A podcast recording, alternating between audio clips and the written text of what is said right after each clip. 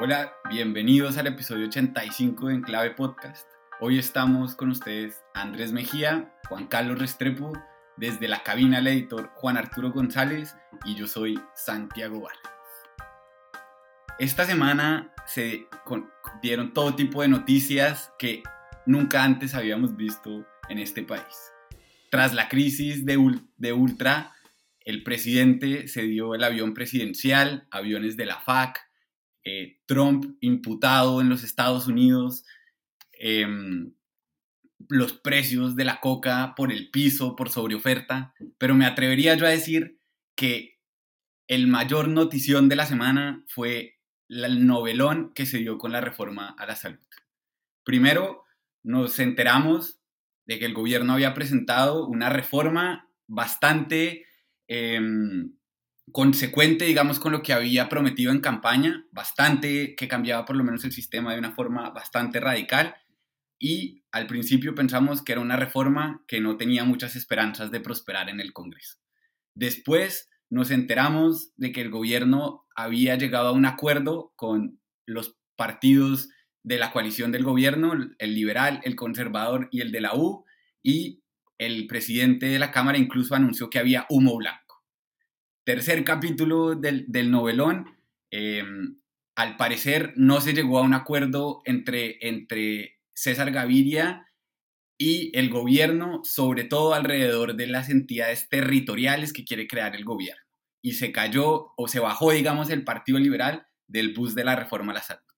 Despuésito se bajaron los godos y el Partido de la U. Y ahí muchos dimos ya por caída la reforma a la salud. Pero no, cuarto capítulo de la reforma. El presidente, al parecer, está apuntándole a movilizar eh, sus alfiles en el Congreso y a conseguir votos individuales en la Comisión Séptima. Mejor dicho, una telenovela de, que nunca antes vista en el país en cuanto a una reforma. Em, ¿Cómo ven ustedes eh, lo que pasó esta semana al, respecto. Santiago, yo, yo em, saludando a todas, todos nuestros oyentes, les cuento que como, yo acabo de desayunar en el momento, en que estamos, en el momento en que estamos haciendo esta grabación, todo me parece bueno.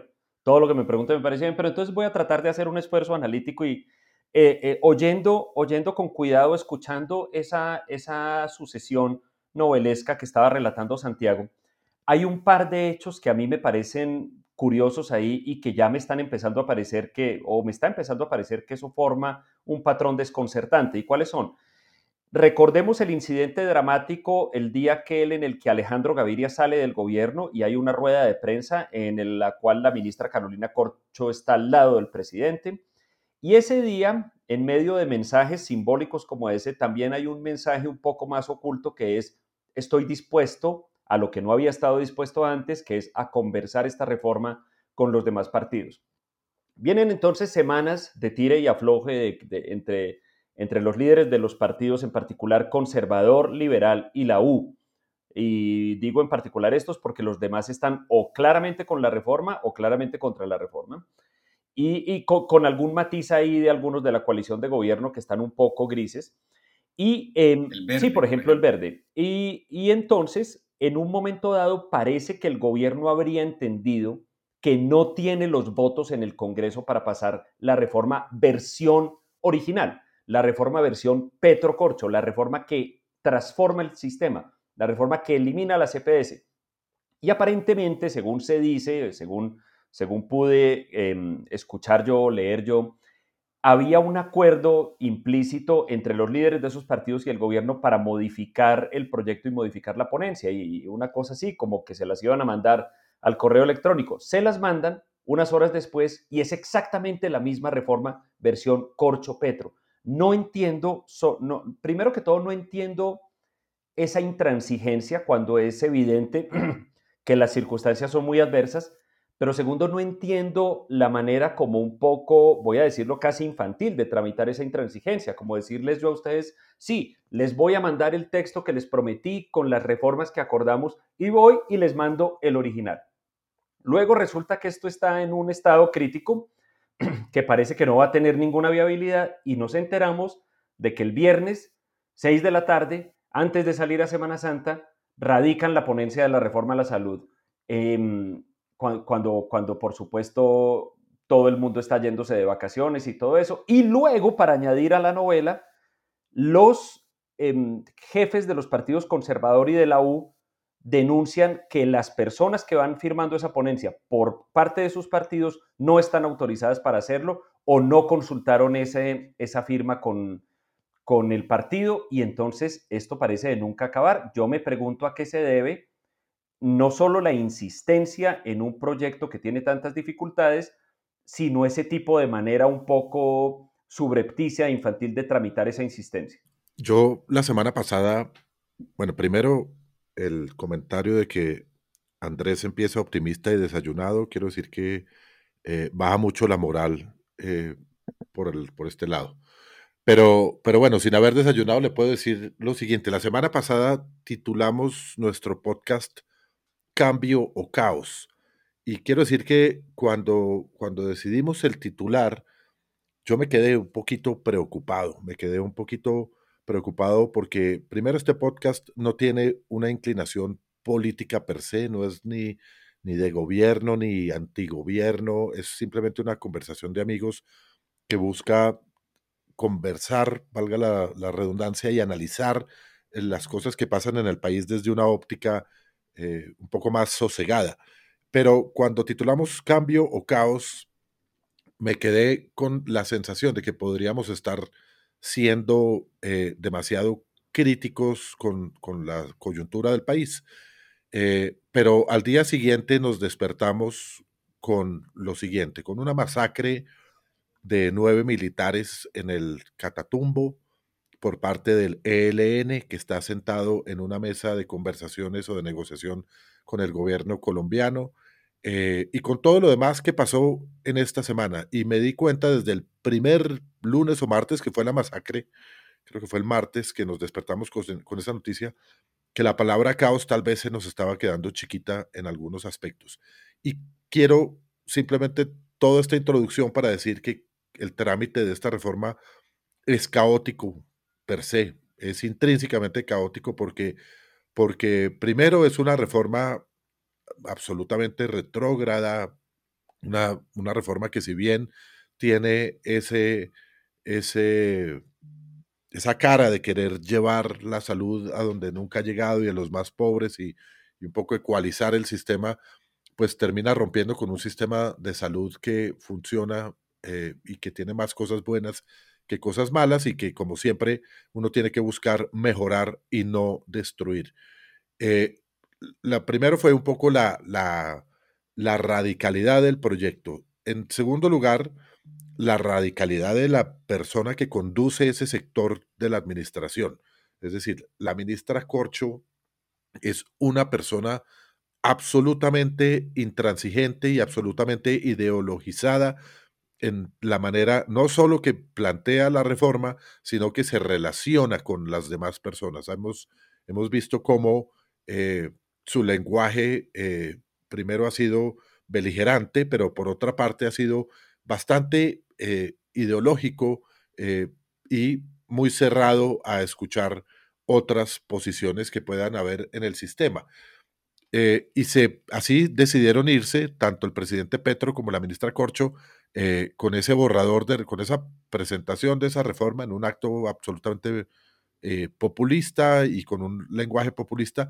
Y vemos, como lo mencionaba Andrés, que la caída o la salida del ministro Alejandro Gaviria, uno de los ministros que prometía ser como uno de los polos a tierra del gobierno, eh, también genera otra crisis dentro de este ambiente caótico. De manera que lo que está pasando ahorita, es decir, la, cruda realidad le estaba pasando una cuenta de cobro a la misma reforma y a la ministra Corcho cuando los partidos, incluso partidos de la coalición, se declaran en contra de la, de, la, de la reforma. Eh, y eso termina generando también un nuevo escenario, un nuevo salón del gran castillo del caos, que es la división de la coalición.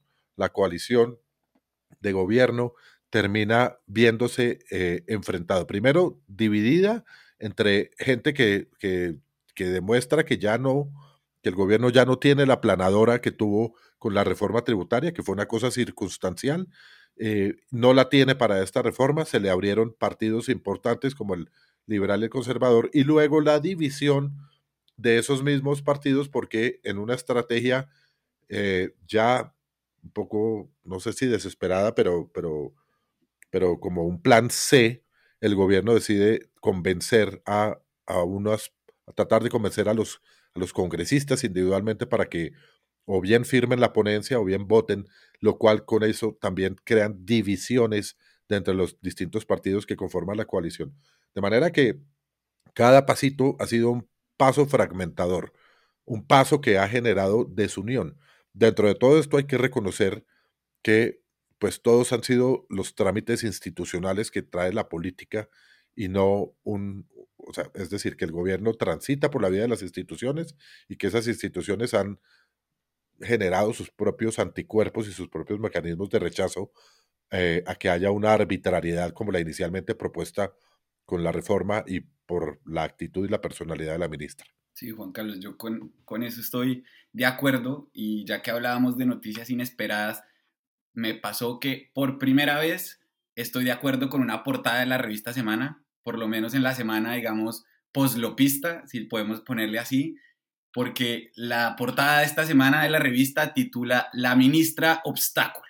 Y es que todo parece indicar que es de alguna forma la terquedad de la ministra la que impidió esa, eh, ese acuerdo con esos tres partidos que hubieran podido haberle dado luz verde a la reforma a la salud. A mí me pareció interesante esta semana en la silla vacía hacían un análisis que diferenciaban a la ministra de Salud con la ministra de Trabajo y a la ministra de Trabajo le ponían el título de sindicalista y decían, un sindicalista entra, se sienta en una reunión y sale con un acuerdo negociado.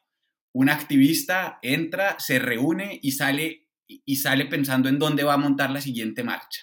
Y a mí me parece muy importante em, ese, digamos, muy desafortunado ese rol que ha tenido, que ha tenido la ministra y me parece incluso bastante torpe de parte del gobierno, porque me parece que el gobierno está perdiendo una oportunidad tremenda con esta jugada que está haciendo, porque lo que está haciendo es tratar de pasar esa reforma a la salud a las patadas, que es posible que consiga los votos en la comisión séptima, después probablemente o se estrella en la plenaria o se estrella en la Corte Constitucional pero al hacerlo está poniendo por completo en riesgo la coalición, la coalición frente a una cantidad de reformas que, siguen por delante. Yo creo que el gobierno tenía una oportunidad sin precedentes de pasar adelante. Por ejemplo, una reforma pensional que se viene prometiendo desde el primer gobierno de Santos y nadie ha sido capaz de pasarlo, una reforma laboral moderada, una posterior reforma a la educación, una cantidad importante de reformas que el gobierno podía sacar adelante, pero para hacerlo iba a necesitar una coalición que se pudiera mantener a largo plazo. Y con todas estas artimañas que está haciendo y sobre todo frente a elecciones regionales que se vienen, está poniendo por completo en riesgo esa coalición y todo por una reforma a la salud. Entonces me parece que es, por un lado, una torpeza política del gobierno y nos deja entre un panorama incierto, porque eh, de lo que, volviendo al novelón, los próximos capítulos que se pueden venir, creo que estamos entre tres escenarios posibles. El primero es que pueda pasar a las patadas la reforma a la salud y vamos a ver cómo le termina de ir yendo después eh, en la, en la, en la Corte Constitucional. El segundo es que termine cayéndose la reforma y el gobierno acudiendo a las calles que quién sabe si tenga las calles que cree tener en este momento. Y el, y el, y el tercer escenario es que el gobierno, digamos, se quede sin calles, sin Congreso y de alguna forma termine, termine, quedándose, termine quedándose sin la oportunidad de implementar algunas de las reformas que tanto le prometió al país. Entonces me parece que... Sí, Juan Carlos. Hablemos un poquito de la, de la personalidad de las cosas y creo que aquí están primando mucho los personalismos. Es decir, yo creo que el presidente Petro ha sido muy dado a proteger ministros que son muy malos, pero que son eh, radicales o de su círculo más cercano, es decir, el presidente Petro tiene la, la tendencia a aquel que es atacado y no es atacado necesariamente de manera injusta, como dice el ministro de Defensa, lo dijo en una entrevista con Yamid Amat, que, los ataques eran, eran una sevicia política contra el gobierno y contra él. Eh, entonces, los, los ministros o los ministerios donde hay cosas que corregir, donde hay cosas que criticar, francamente, eh, terminan siendo arropados por el presidente Petro, lo cual indica un poco su, su, personalidad eh, y su, su, tendencia a favorecer esa confrontación. El, el, todo creo que lo ve como una pelea eh, y en ese sentido al que le están pegando el, el va y se mete en la pelea y tercia tratando de proteger a esos ministros. Y, y creo que hay un tema muy importante que resaltar y hay que poner eso al lado. Estos dos ministerios son dos ministerios que han generado mucha zozobra en el país por, por acción y por omisión. Por acción en el caso de salud, por omisión en el caso de defensa. Esto lo digo eh, y creo que lo, lo, lo compruebo al al comparar lo que pasó con Alejandro Gaviria. Es decir, Alejandro Gaviria, una persona absolutamente eh, sosegada, llamémoslo de alguna manera, eh, inteligente en sus, en sus aportes, honesto en su, en su manera de participar en el debate que, que generó un documento por medio del cual explicaba las cosas que no le parecían de la reforma y eso por el solo hecho de que se conoció eh, termina generando el primer, la primera crisis ministerial de este gobierno. Es decir, sale quemado el que proponía ideas, el que proponía una visión diferente de una manera sosegada mediante un escrito, que no hay, escrito no tiene tono en, en general, eh, y salen privilegiados los, los ministros que, que, más problemas le han generado, digámoslo de alguna forma, al, al, gobierno de Petro. Entonces ahí hay un tema de personalismo, tanto en la cabeza del jefe de Estado que no, se prefiere una pelea a, a un diálogo eh, y, eh, y también en los, en los ministros que, que, hemos mencionado. ¿Saben qué me preguntaba yo, Juan Carlos, eh, Santiago? Y aquí extrañando a, a, a, nuestra compañera Paula, ¿no? que está disfrutando de sus merecidas, merecidas vacaciones y mandándonos fotos de las cosas maravillosas que encuentra. Saben que cuando el viernes antes del, del, inicio de la Semana Santa se, se informó que se había radicado a última hora la ponencia de la reforma a la salud con las firmas de los ponentes de todos los partidos, incluidos conservador y de la U, yo me preguntaba, bueno, en ese, en ese momento era evidente que lo que había pasado era algún tipo de acuerdo individual entre el gobierno y esos dos representantes, porque no había no teníamos evidencia de ningún cambio en la, posición, en la posición oficial de los partidos. Pero entonces yo me preguntaba, ¿cuál es la estrategia? Es decir, supongamos que a estos representantes de alguna manera o los convencieron, vamos a suponer de manera cándida que mediante argumentos o mediante algún tipo de mermelada, que es lo usual en Colombia, razón por la cual ustedes han visto, seguramente han, re, han revivido los fantasmas de Gidis y Teodolindo.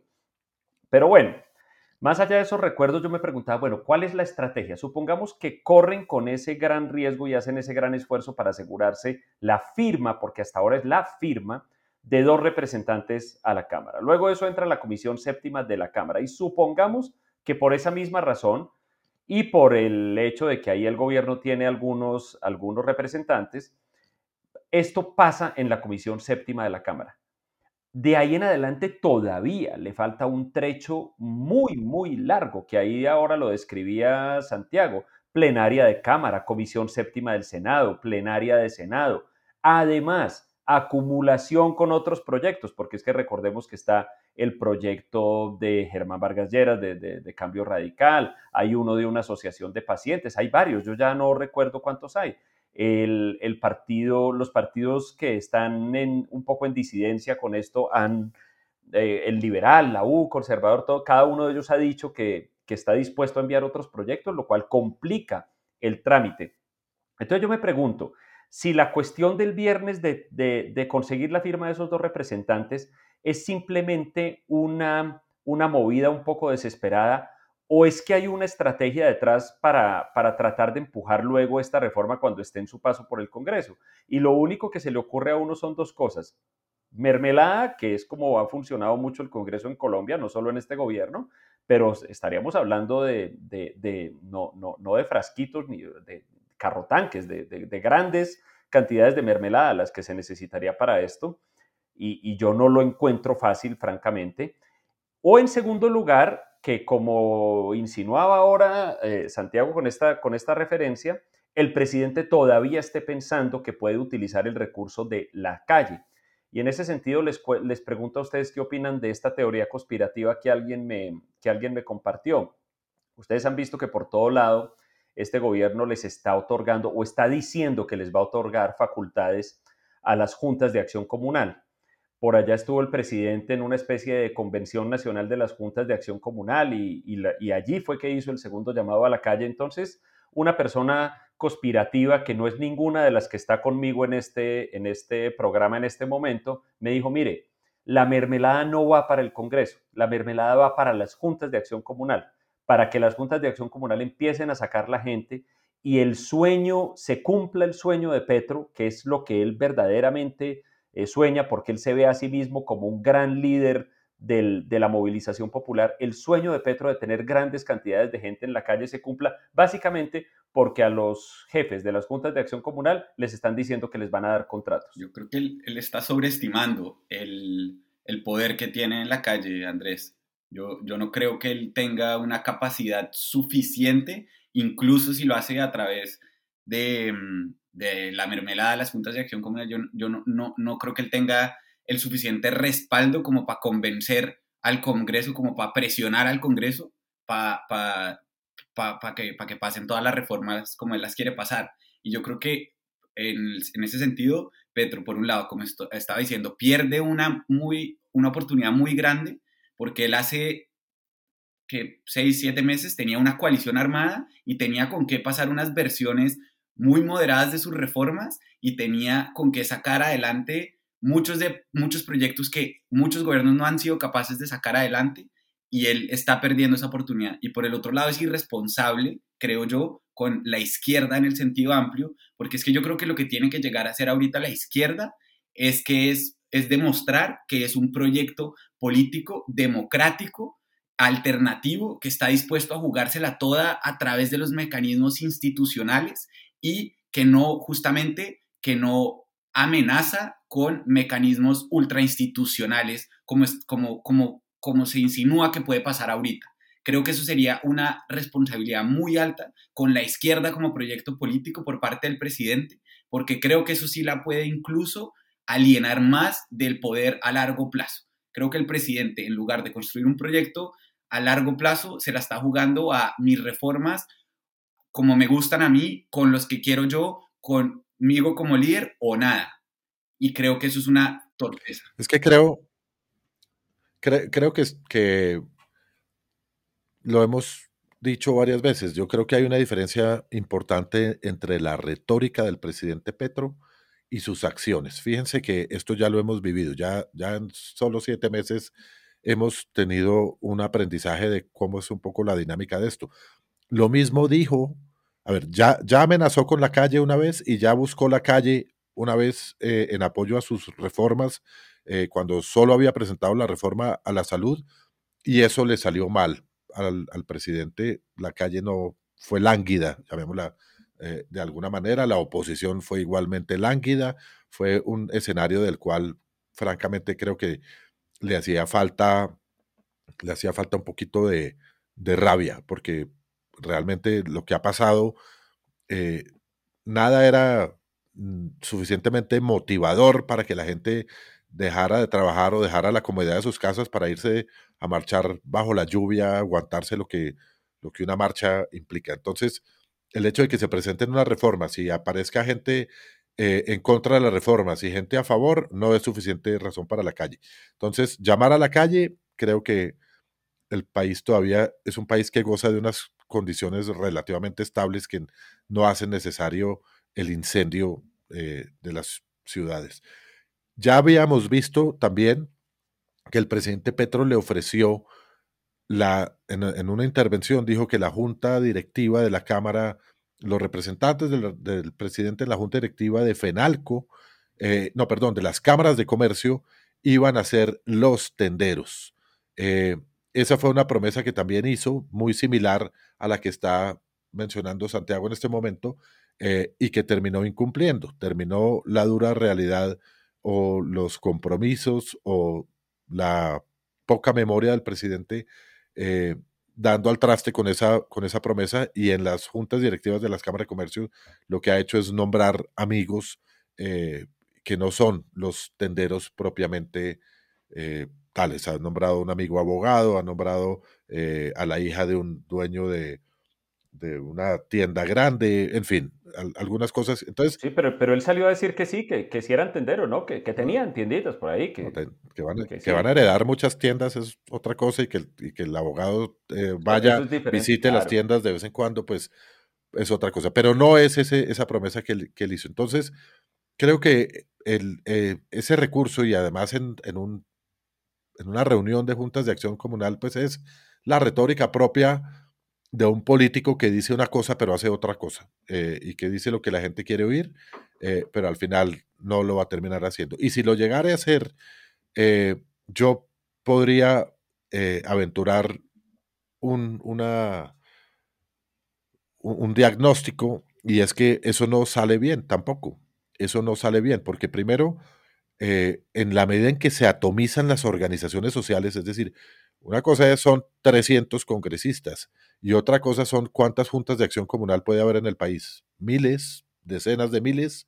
Eh, darle plata y, rociar mermelada a decenas de miles de organizaciones que además no están preparadas para manejar la plata, que lo que hace es que terminan peleando entre ellas, es un experimento que, que funciona muy mal, funciona muy mal y, y creo que hay una frase que yo siempre he dicho que es que hay que confiar en nuestra propia negligencia. Este es un país donde ese tipo de organizaciones es, es, muy mediocre y terminan peleando entre ellos.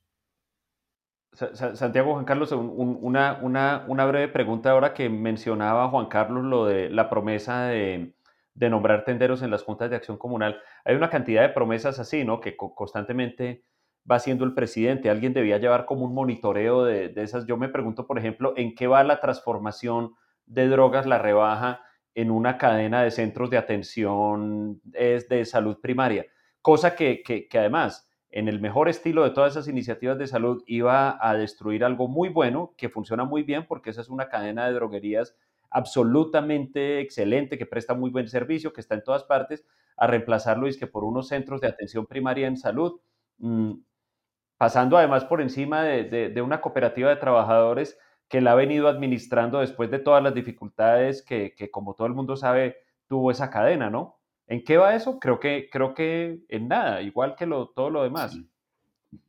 Sí, pues, em, digamos, yo sí creo también, por otro lado, que el presidente está subestimando su última herramienta que es la calle, porque yo creo que él está malinterpretando lo que pasó en el 2019 y en el 2021 en términos de marchas en, en el país. Porque yo creo que la razón por la que esas marchas fueron tan multitudinarias y lograron convocar tantos grupos y tantos movimientos sociales es porque lograron unirse alrededor de un enemigo común, que fue de alguna forma el desgaste del uribismo personificado en, Duque en ese momento y el desgaste de muchos modelos de seguridad económicos que lograron congregar a una cantidad muy grande de grupos. Yo no creo que esas marchas fueran o, lo, que, las motivaron fuera un apoyo a llevar al petrismo a la presidencia. Yo creo que él está subestimando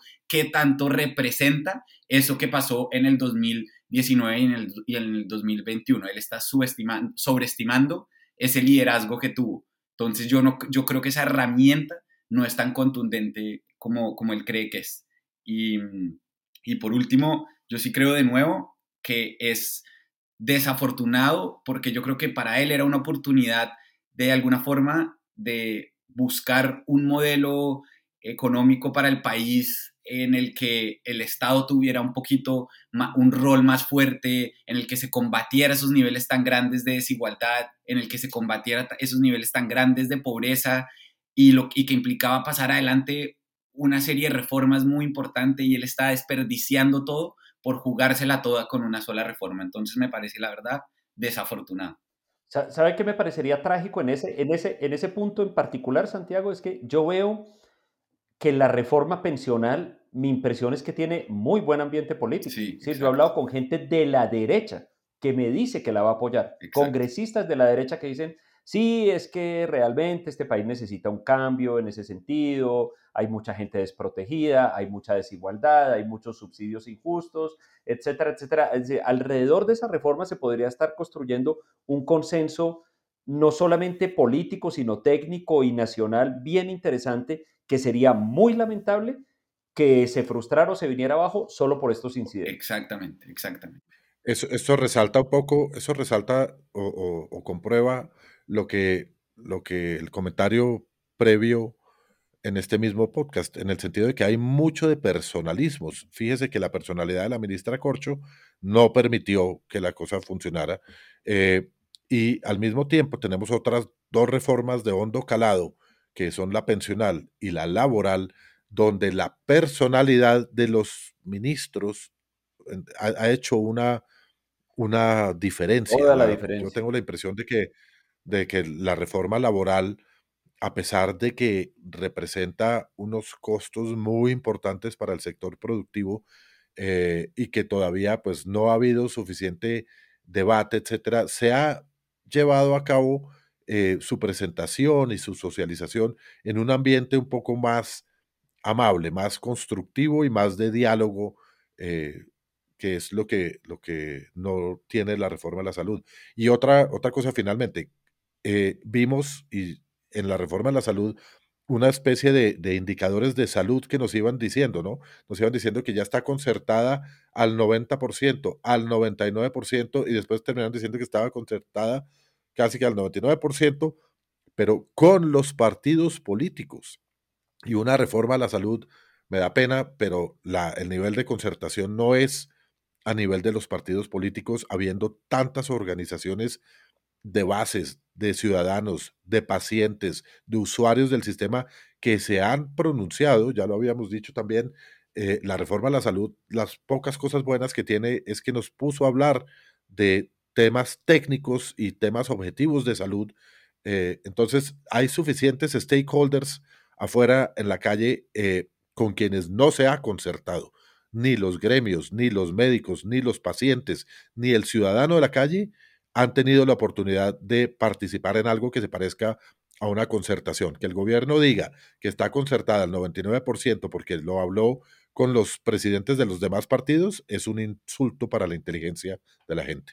Pero además, Juan Carlos, en ese sentido, yo creo que cuando salió, eh, surgió esa posibilidad de concertar, por lo menos políticamente, con esos tres partidos, el presidente tendría, tenía una gran oportunidad de impulsar muchos de, sus proyectos que tienen términos de salud, como la atención primaria, como llegar a los territorios, podía incluso darle una nueva imagen a la CPS con un nuevo nombre que él lo hubiera podido haber vendido incluso como un triunfo. Tenía casi que un cheque en blanco porque es que tenía tres partidos con los que no tenía, con los que ya no iba a tener ningún problema para pasar esa reforma. Y al parecer por proteger a la ministra Corcho, que me parece algo realmente inexplicable, por protegerla a todo costo, el presidente perdió esa oportunidad. Y, por aferrarse, Santiago, a la cosa de que el, modelo basado en aseguramiento realizado por entidades varias, algunas de ellas privadas, tiene que desaparecer. Es absurdo y es lamentable, es una tragedia, porque como estaba diciendo usted, ahí había cosas buenas. O sea, en, las ideas de reforma del presidente Petro del sistema de salud hay cosas buenas. Lo de la atención primaria es muy bueno. Lo de darle, lo de llenar el país de centros de atención primaria es una buena idea. Lo de darle más énfasis a los programas preventivos, por Dios, eso cómo no va a ser una buena idea. Eso es, eso es una buena idea desde todo punto de vista, en corto, mediano y largo plazo. Lo de llevar a las zonas rurales y apartadas donde sí hay un problema muy serio de atención, eh, una, una mejor infraestructura de atención primaria rápida, eso son buenas ideas que sería una pena que naufraguen solo por aferrarse a que por una, que por una razón que es puramente ideológica y, moral, que es que, es que consideran inaceptable, no importa si funcione bien o no, consideran inaceptable que existan actores privados haciendo lo que ellos llaman intermediación, aseguramiento en el modelo de salud. Eso es inaceptable aun cuando funcione bien. Entonces, eh, que alguna vez creo que habíamos hecho mención de este, del, famoso dicho de Deng Xiaoping, de que no importa cómo es que es la cosa, eso siempre me confundo yo con esos dichos, es como el del chapulín colorado, pero no importa cómo se llama, no es el perro, sino el gato, es, no importa cómo se llama el gato, siempre y cuando case ratones, ese es el, dicho. Aquí parecería ser que no importa si caza o no caza ratones, lo importante es cómo se llame y no se puede llamar EPS, no se puede llamar aseguramiento, tiene que ser el Estado, funcione bien o funcione mal. Sí, para, para cerrar este tema, que quería hacerles una pregunta. Em, esta semana, a principios de esta semana, Ariel Ávila, el senador Ariel Ávila del Partido Verde, dijo en entrevista con eh, Daniel Coronel y, los Danieles, mejor dicho, trató de, digamos, darle una lectura a la personalidad del presidente y dijo que él creía que su estrategia, que la estrategia del presidente era la siguiente. Quisiera planteársela para ver ustedes cómo la ven, si creen que le puede que puede terminar resultando exitosa o si creen que más bien le va a terminar trayendo muchos problemas. Él dice que el presidente le está apuntando como a pescar con una malla, en el que lanza una malla y tiene, mejor dicho, por un lado 30 reformas, por otro lado paz total con todos los grupos, con yo no sé, 20 y pico grupos, ya no me acuerdo cuántos son, y ochenta y pico. Bueno, y mejor dicho, a ver cuántos, cuántos, cuántos de esos logra sacar adelante. Y si logra unos poquitos, ya queda tranquilo. Que mejor dicho, para él eso se podría considerar un éxito. Mejor dicho, que está apuntando a sacar muchas cosas al tiempo adelante. Y, y si algunas le salen, queda, queda contento con eso. ¿Cómo, ¿Cómo ven ustedes esa estrategia? Está tirando una cantidad, está tirando una cantidad de papel higiénico mojado al techo a ver qué se pega y qué se cae. Creo que, creo que hay, hay, detrás de eso hay una lógica y es, eh, y las personas que un poco conocen del tema dicen que el presidente Petro tenía plena claridad de que, bueno, y pasa en cualquier gobierno, el principio del gobierno tiene que ser legislativo, que es donde se presentan las reformas eh, legales y las leyes que van a, orientar los cambios o las promesas que, que hace el presidente en campaña, y después de la mitad tiene que ser ejecutivo, es decir, se ejecuta todo lo que se cambió estructuralmente mediante esas leyes. Entonces, me parece que el presidente Petro tiene claro eso, que había en una agenda de cambio tan ambiciosa, había una cantidad de reformas que pues no puede estar presentándolas en el 2025 porque ya para qué.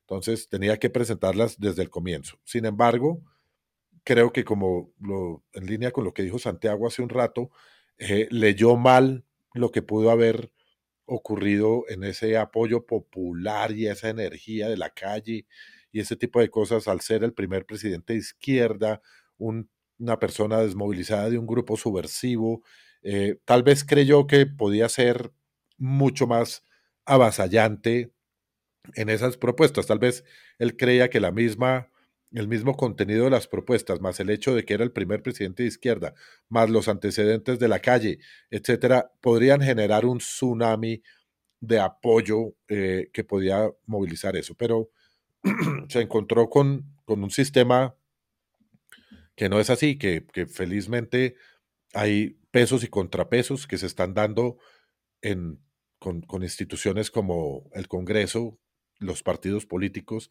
la Fiscalía y la Procuraduría. No hemos hablado de cómo esas dos instituciones casi se han vuelto un partido político eh, y todas las cosas del sistema democrático. Creo que para poder cerrar eh, definitivamente este, este, tema antes de, cansar a nuestros oyentes, eh, podríamos dar un parte de que aquí por lo menos han operado los canales democráticos. Es decir, la democracia es la combinación de todo eso, del de los, el movimiento los intereses de los partidos políticos y su apoyo no al gobierno, las iniciativas del gobierno, la, la calle lánguida en esta oportunidad, eh, la opinión pública y los medios de comunicación. Eso es una democracia. Toda la suma y el amalgama de todo eso es precisamente lo que aspiramos eh, como sociedad poder tramitar. En esta sociedad no queremos necesariamente que, que los gobernantes presenten las reformas que todos queremos oír, no aspiramos a que eso suceda,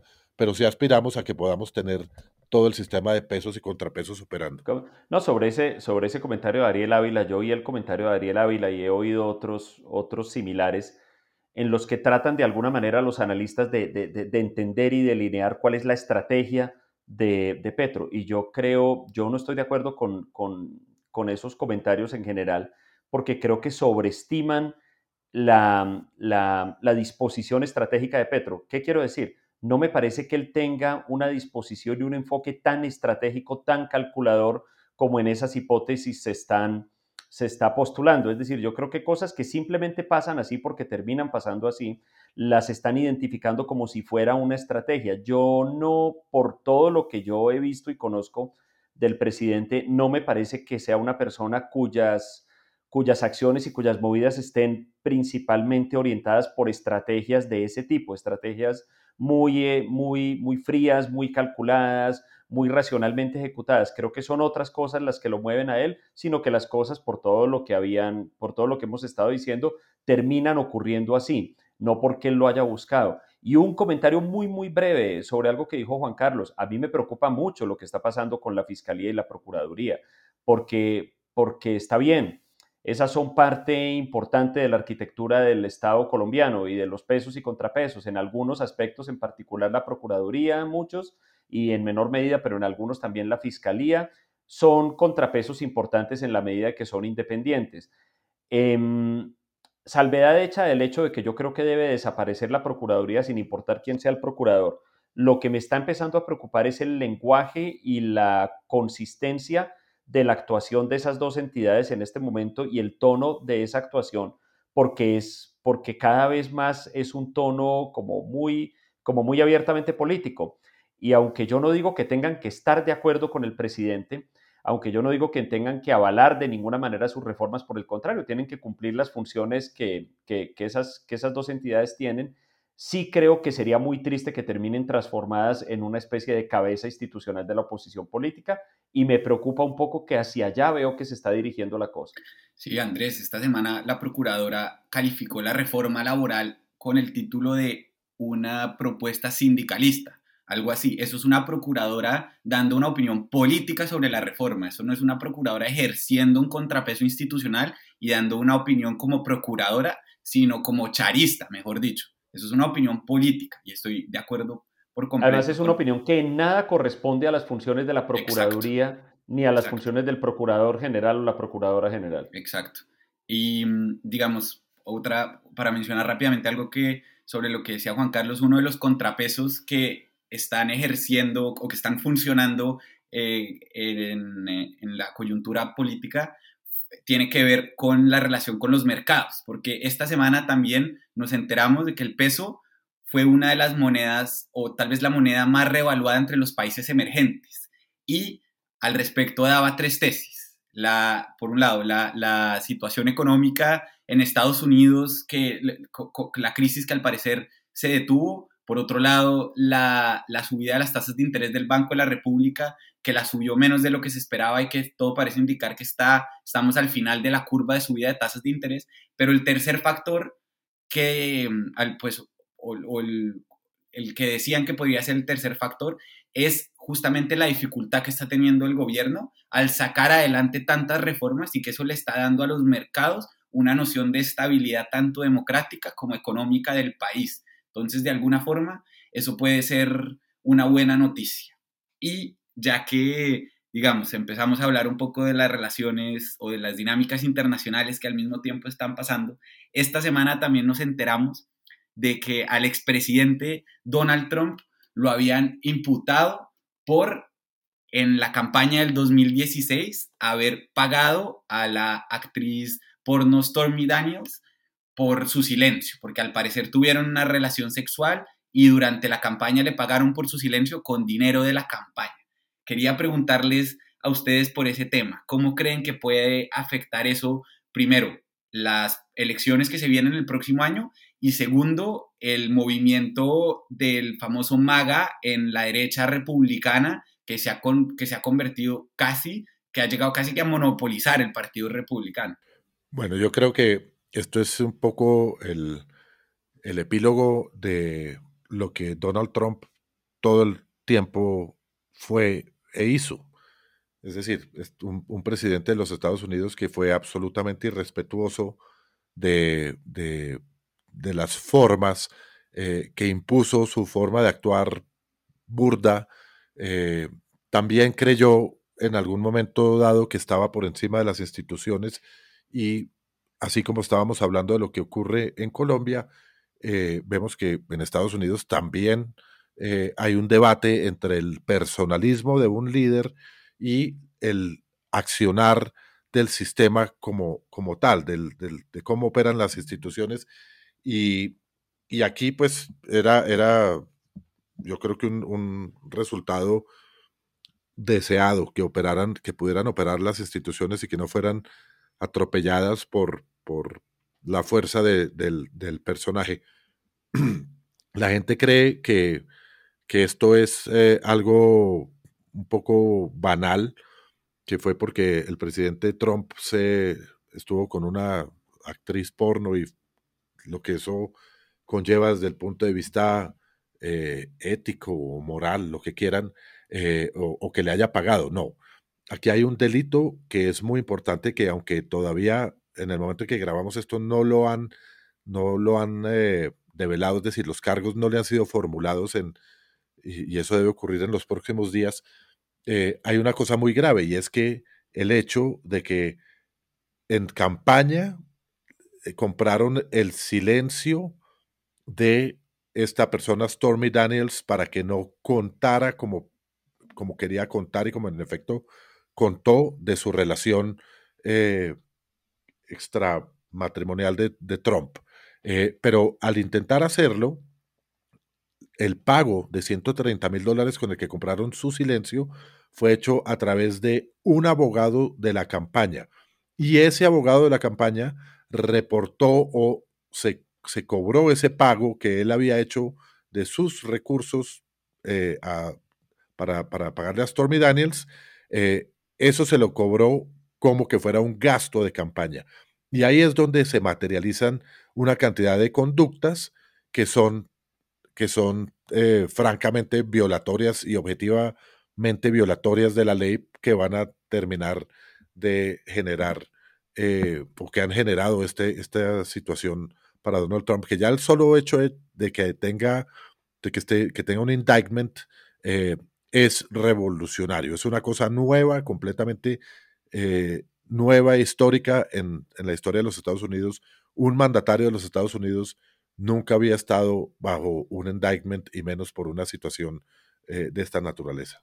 Sí, Juan Carlos, y es que también lo que llama la atención es el momento en el que desató esta tormenta judicial y es todas las, repercusiones políticas que va a tener. Yo creo que en, términos de lo que puede significar para el Partido Demócrata y sobre todo para Biden es muy importante se dice que Biden, de alguna forma la candidatura de Biden en el Partido Demócrata depende mucho de Donald Trump, porque las, las debilidades de Biden, de Biden, digamos como candidato, por ejemplo, la principal es la edad, ¿cierto? Si Biden está contra Trump, el tema de la edad deja de ser, de ser, de ser significativo en las elecciones. Además, Biden ya demostró que puede ganarle a Donald Trump, mejor dicho. Biden es un candidato fuerte siempre y cuando esté contra Donald Trump. Si no es Donald Trump y más bien termina siendo alguien como Ron DeSantis, que es el actual gobernador de Florida, Biden tiene muchas más dificultades y probablemente termine no siendo el candidato. Entonces yo creo que lo que pase con Donald Trump no solo, no solo es determinante para el Partido Republicano, sino también para el Partido Demócrata y para el presidente mismo. Bueno, pero otro tema que les quería preguntar relacionado con la política internacional es el actual enfrentamiento que estamos viendo entre distintos mandatarios de la región. Eh, Petro y Bukele tienen una pelea montada por Twitter, Maduro está peleando con Boric. ¿Qué creen que significa eso para la política regional?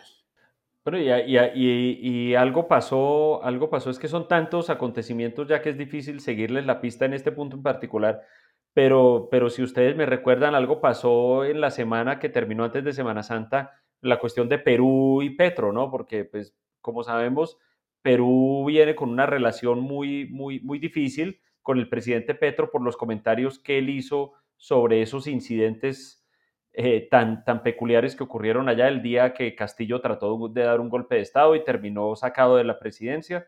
Pero eh, creo que lo último es que Perú retiró el embajador, de Colombia, en, el embajador en Colombia o algo así. Es decir, es una situación que se profundiza y aquí parecería que nuestros, que nuestros líderes, caso también Bukele Petro y todos los demás, son muy dados a la pantalla, son muy dados al personalismo, son muy dados a esos caprichos que terminan conduciéndolos a enfrentamientos que alimentan esa pantalla, que alimentan a sus seguidores más, más fervorosos y ellos mientras tanto felices y mientras tanto el gobierno de sus eh, diferentes países sufriendo por falta de atención.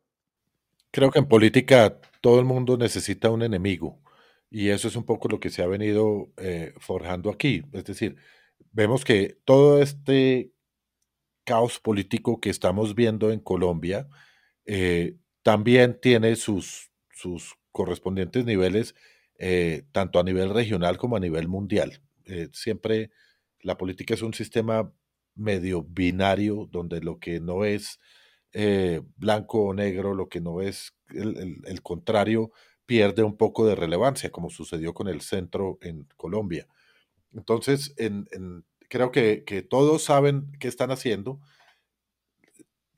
coloquialmente se dice que se dan papaya y, cada uno aprovecha la papaya. Entonces, eh, pues el presidente Petro eh, se ha buscado amigos y enemigos y asimismo lo han hecho los presidentes de, de otros países. Es decir, esa pelea entre Boric y Petro yo creo que cada, por, en, secreto se deben llamar por la noche a darse las gracias porque realmente lo reafirma eh, a cada uno en su, en su vocación populista de, de distintos extremos.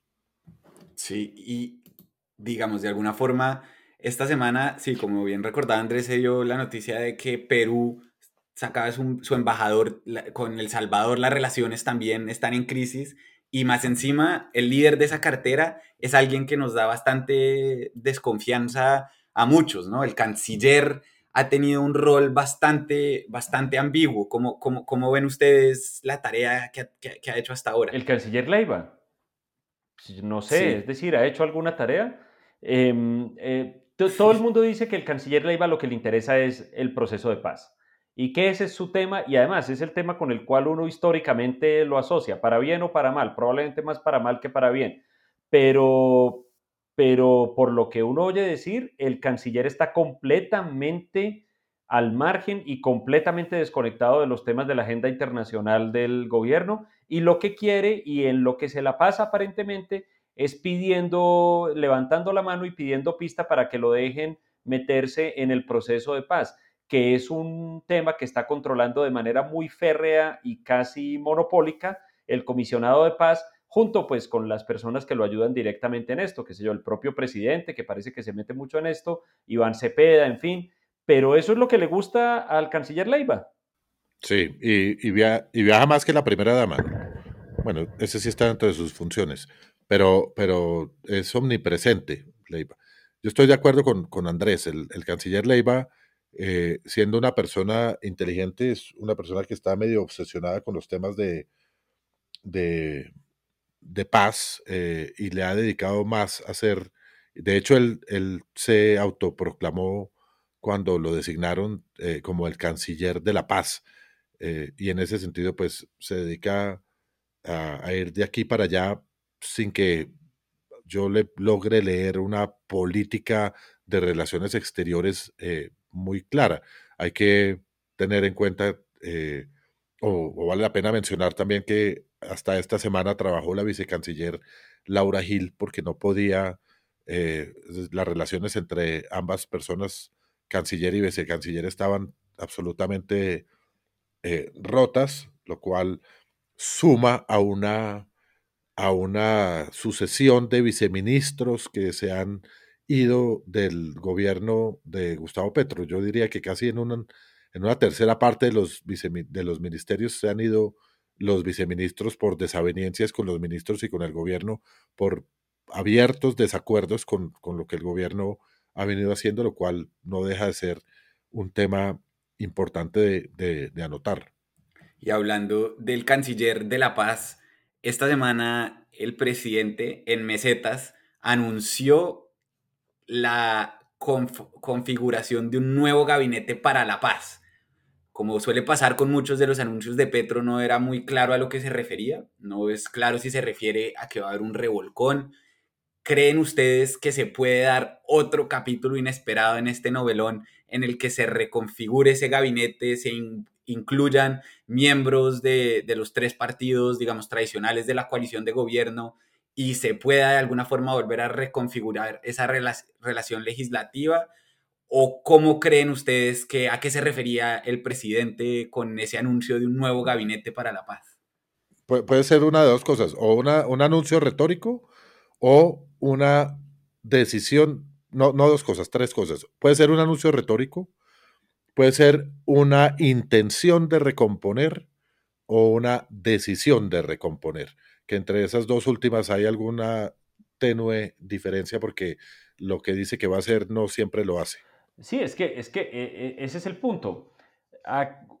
Por supuesto que en cualquier país del mundo los analistas, la gente que hace comentario está pendiente de las declaraciones del presidente, pero en el caso de Colombia con el presidente Petro es muy difícil mantener ese ejercicio porque las declaraciones son muchas y muchas de ellas nunca conducen a nada.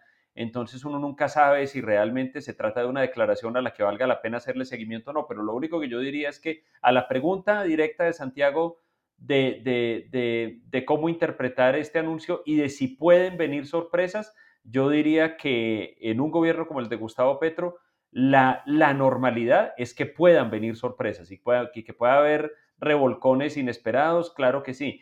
Eh, recordemos, se recuerda mucho cómo eran las cosas cuando fue alcalde de Bogotá. Ese, ese anuncio en mesetas, sin embargo, yo no puedo dejar de, registrar que se hace en el trasfondo muy, muy triste de una comunidad que le cumplió a Colombia como firmantes del acuerdo de paz. El gobierno los abandonó, sucesivos dos gobiernos, incluido este, los abandonó a su suerte, están, están acechados, están cercados por las, por las disidencias de las FARC que los quieren obligar a irse de este territorio y básicamente lo único que les ofrece este gobierno son discursos, porque la primera, primera actitud y la primera reacción tanto del ministro de Defensa como del comisionado de paz fue de una cierta indiferencia. Es más, el comisionado de paz minimizó el hecho con un eufemismo, dijo que eso era algo así como una, una, una ¿qué? un desplazamiento voluntario, una cosa así. Es muy triste lo que está pasando allá. Sí, y en relación con eso, vale la pena también recordar que esta semana hubo una cumbre eh, entre todas las personas que están trabajando en el proceso de paz total y los que trabajaron en el acuerdo de paz con las FARC. Cumbre citada por el presidente Petro, a la cual no llegó el presidente Petro. No llegó el presidente. Eh, eh, lo cual, lo cual, sí, de acuerdo, lo cual pues dejó en todos ese, ese tremendo sinsabor. Sin embargo, creo que se alcanzaron a decir cosas muy importantes en esa en esa cumbre y me parece muy bien que, se junten las dos experiencias para que la gente que quiere oír, la gente del gobierno que quiere oír eh, a otros que no están en el gobierno, que ya lo hablamos en el podcast pasado, uno de los problemas más críticos de este gobierno es que no quiere escuchar a nadie más. Eh, si en este caso, que por lo menos se abrió ese foro, así no haya llegado el presidente Petro, creo que se dijeron cosas muy importantes y vale resaltar el papel del expresidente Santos, que dijo básicamente dos cosas. Uno, que había que darle toda la importancia a la implementación del acuerdo. Finalmente, lo que viene de paz total es una, es una esperanza. Lo que hay eh, con la paz total es un sueño y una promesa que difícilmente, eh, o por lo menos como van las cosas, difícilmente se va a poder alcanzar. Lo que hay con las FARC ya es un hecho cumplido es un hecho cumplido que necesita es una correcta implementación. Entonces, el presidente Santos sugirió que hubiera una especie de segundo comisionado de paz encargado de la implementación del acuerdo de paz con las FARC y si se pudiera una persona casi que de nivel ministerial. Y lo otro que dijo el presidente Santos, que también lo hemos conversado nosotros, es que sin una política de seguridad es imposible llegar a un acuerdo de paz o que se entregue algún resultado en materia de paz, sea total o parcial. Que no se ve el ministro de Defensa, ¿no? Le dijo el presidente Santos a... Y que no hay ministro de Defensa. Sí, yo quiero cerrar con una breve reflexión, porque yo creo que el presidente Petro tiene un camino bastante, o digamos, un destino bastante claro, que no es fácil, pero tampoco es imposible. Y me atrevería yo a decir que el camino es, debería estar eh, apoyado sobre tres pilares. El primero y fundamental tiene que ser la implementación del acuerdo de paz con las FARC. El segundo es apostarle a la negociación con el ELN siempre y cuando no se le den tantas concesiones a esa guerrilla. Esta semana en el país había un artículo de Juan Camilo Restrepo señalando que se le estaba, que se, que se, se, estaba tomando una posición muy blandengue por parte del Estado con esa guerrilla. Y el tercer pilar de, de, ese, de, ese, de ese destino, digamos, es la posibilidad de pasar unas reformas moderadas institucionalmente que puedan llevar a Colombia a, a, a nivelar la cancha en términos de desigualdad para también consolidar un proyecto de izquierda democrático a largo plazo y que la sociedad civil pueda ver que la izquierda es un actor institucional que está dispuesto a jugar dentro de las reglas. Y, y, creo que el presidente le está apostando más bien al camino que es el que tiene más difícil, que es el de sacar todo, todo o nada y todo, pero ya, además. Entonces creo que vale la pena hacer un llamado de atención en ese sentido. Eh, bueno, si les parece, pasemos entonces a las recomendaciones de la semana. ¿En qué andan esta semana? ¿Qué, qué recomienda? Bueno, yo quisiera empezar eh, con dos recomendaciones principales y la segunda creo que puede, puede haberla hecho ya en el pasado, pero vale la pena repetirla. La primera es a las personas que les guste el tenis profesional eh, y aquí hago una declaratoria de conflicto de interés, se está llevando a cabo en la Semana Santa la Copa Colsanitas 2023. La Copa Colsanitas es un torneo de tenis profesional que reúne a unas de las mejores tenistas que hay a nivel mundial. Están tenistas que están por debajo del, del entre el 100 y el 200 eh, en las posiciones mundiales. Hay algunas que tienen posiciones incluso por debajo del 100, pero también es, un, es donde el talento colombiano en el tenis se, se juega y encuentra un espacio para acceder a puntos eh, en, el, en el ranking mundial. La Copa Golsanita se juega en Bogotá durante estos días y es realmente un espectáculo que vale la pena, vale la pena eh, ver porque tiene, tiene mucha gracia y es muy importante a nivel de la promoción del deporte. Digo que declaro conflicto de interés porque la persona que organiza y dirige esa, ese evento es mi esposa. Y lo segundo que quería eh, recomendar es algo que, que de, de, tiempo en tiempo reaparece en, en, mi vida, que es el restaurante Cactus. El restaurante Cactus, eh, que es un histórico que tiene 40 años en Bogotá, donde sirven el mejor sándwich de roast beef por lejos del mundo. Del país, del mundo tal vez. Eh, vale la pena visitar ese restaurante porque siempre es una opción en la cual uno sale bastante satisfecho, muy contento eh, y es uno de esos clásicos que siempre están y esperemos que siempre estén ahí para, para, para el deleite de todos. Juan Carlos, me, me, vi, me vi anoche una película que yo quiero recomendar, que se llama En los márgenes. Esto es una película eh, española, aunque entiendo que, es, que, hay alguna participación en la producción, hay alguna participación de Bélgica, pero es una película extraordinaria que me pareció muy, muy, muy, muy poderosa en su mensaje, muy bien, muy bien concebida en lo que trata de comunicar. Me parece que tiene la genialidad de escoger la manera perfecta de comunicar un problema. Estoy tratando de, de, de, más o menos describir sin, sin hacer spoilers, pero se refiere a la situación de cuatro personas eh, alrededor de un, de, de un, problema económico muy, muy serio, per, personas que están pasando por problemas económicos muy, muy serios.